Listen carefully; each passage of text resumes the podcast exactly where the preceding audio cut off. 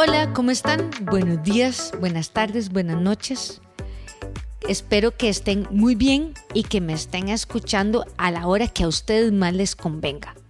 Muy contenta de que ya cada vez más nos descargan en diferentes plataformas. Estoy súper feliz con eso. Y también que os pueda llegar a ustedes de la mejor manera y que se puedan eh, contactar conmigo por medio del podcast.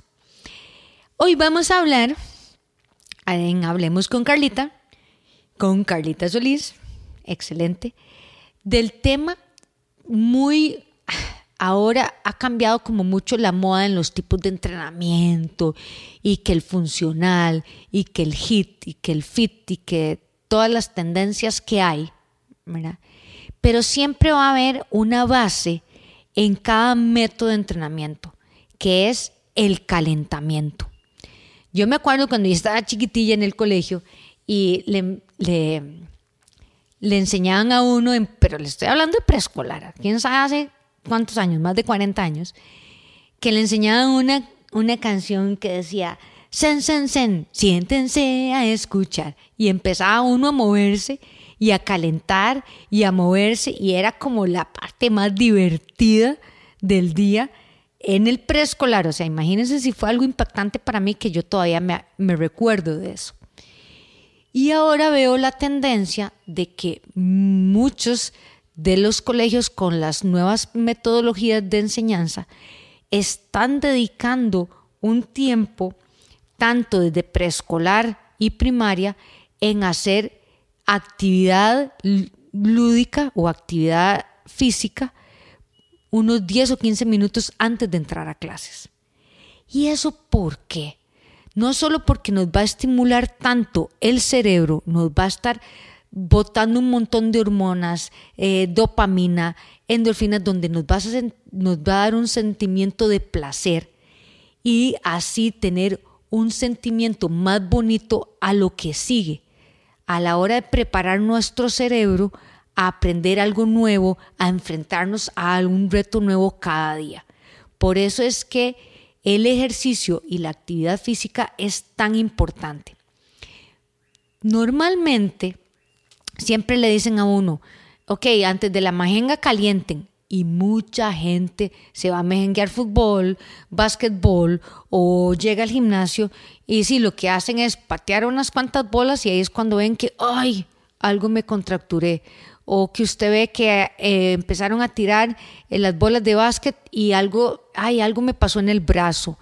O voy al gimnasio y voy a agarrar, voy a calentar con una barra para hacer pectoral y le voy a meter un poquillo de peso, y, pero a la vez algo no sentí bien, me dio un calambre, me dio algo. ¿Cómo puede ser que nada pase?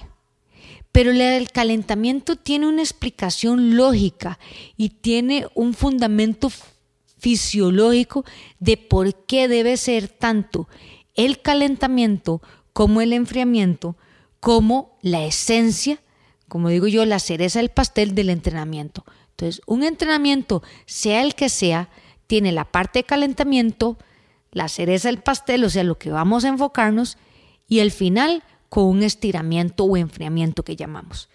Hoy vamos a darle énfasis a lo que es el calentamiento. ¿En qué consiste? Es una serie de ejercicios y actividades realizadas inmediatamente antes antes de cualquier actividad principal, que ayuda al cuerpo a readaptarse desde un estado de descanso a ya moverse y ponerse físicamente activo. Vean qué importante es el proceso de adaptación de que estoy totalmente acostado o sentado o estoy en otro mood, como dicen ahora, y ok, voy a preparar mi cuerpo, tengo que mandar eh, mensajes de mi cerebro a las áreas musculares que voy a empezar a trabajar. Aunque Carlita tenga 30 años de correr en calle y de correr en montaña y de correr donde sea, siempre tengo que prepararme mental y que mi cuerpo sepa que si yo voy a salir a correr a las 4 de la mañana, me pongo las tenis, empiezo a caminar, empiezo un trote suave y puede que pase unos 10, 15 minutos hasta cuando ya llegue mi ritmo y llegue a trabajar, a poner el pie de la mejor manera, a hacer la abrazada de la mejor manera, en fin, optimizar el movimiento de la corrida, que es lo que voy a entrenar hoy. Igual sucede si voy a una competencia de atletismo, si voy a una competencia de básquetbol, si voy a mejenguear fútbol. Yo tengo que readaptar, o sea, como decir, tengo que resetear mi cerebro, mi sistema nervioso central, a decir, ok, pum, pum, cambio de controles, vamos a empezar a trotar porque voy a empezar a patear un balón. ¿ok? O voy a empezar a mover los brazos porque voy a empezar a nadar. Entonces, hacer los movimientos lo más posible de una forma de readaptación de que mi cerebro sepa y mande los, los mensajes eléctricos que tenemos a las fibras musculares y a los áreas musculares que vamos a trabajar. No es que así porque así salí a correr y salí a caminar. No es porque así porque así eh, le pegué una bola con la raqueta en, en el tenis. Si ustedes ven un Roger Federer, bueno, ya se, ya se retiró, pero bueno, no importa, este, o a un jugador de básquetbol, que no es que se tiran a la cancha y de una vez, ¡fum! No, ustedes los ven que tienen ligas, que tienen bicicletas, que empiezan a hacer movimientos de movilidad para que su cerebro, sus ligamentos, sus tendones, toda su estructura musculoesquelética se vaya adaptando a lo que va a venir a hacer, aunque seas un profesional haciendo eso. Entonces, ¿Qué implica? Implica movimientos que aumenten tu frecuencia cardíaca, o sea, que pases de la escala del 1 al 10 de estar en 1 o 2 sentado en un sillón a por lo menos estar físicamente activo en, en una escala de percepción de 5 o 6, ¿verdad? Que implica que hay un mayor de flujo sanguíneo, o sea, que mi corazón bombee más, área, más sangre a diferentes áreas musculares, ¿verdad? para que el músculo esté preparado para hacer un movimiento más efectivo. Entonces, si yo voy al gimnasio y voy a trabajar pectoral, ok, primero vamos de lo general a lo específico. Entonces ahí es cuando uno les recomiendo, vean, vaya y camine en la caminadora por lo menos 10 minutos, o vaya y trote, o haga un poquito de bicicleta, ¿verdad? Aparte de eso, haga ejercicios de movilidad donde usted estire los pectorales ok, empiece una serie con, la, con el press de banca, eh, con el peso al 50% de lo que usted va a hacer, para que ya, ahora sí, preparemos, su músculo está preparado, su cerebro está preparado a lo que vas a hacer, entonces tenga una adaptación más eficiente, tenga un rendimiento muscular más eficiente y por ende evitemos alguna contractura, algún arratonamiento y una lesión, que si nos lesionamos tenemos que detenernos. Entonces, el detenernos es sinónimo de que tenemos que pausar. Entonces, ¿es importante el calentamiento? Por supuesto. ¿Cuánto debe durar? de 10 a 15 minutos. Pero no, es que yo soy chico fuerte y solo voy a tirar las mancuernas al piso. Sea fuerte, sea débil. Piense en que usted lo que va a hacer es optimizar todas sus áreas musculares.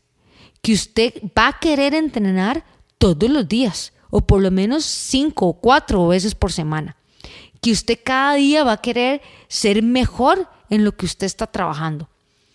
Y si es por salud, que no sea ratone, que, que pueda hacer al día siguiente, que sea algo súper divertido, que sea algo placentero. Eso es lo que nos da un buen calentamiento. Al igual que al finalizar la actividad no es como que ya, o sea, me metí al baño, me mojé y salí mojado y fui caminando por toda la casa empapado y dejando los chorretes de agua. No, igual es con la actividad física. Voy a enfriarme, voy a dejar que mi frecuencia cardíaca baje, que mi temperatura corporal se estabilice, que la elongación de mis músculos vuelvan a su actividad normal con los estiramientos, vuelvan a su posición normal y ya, ¡fum! bajé, recuperé.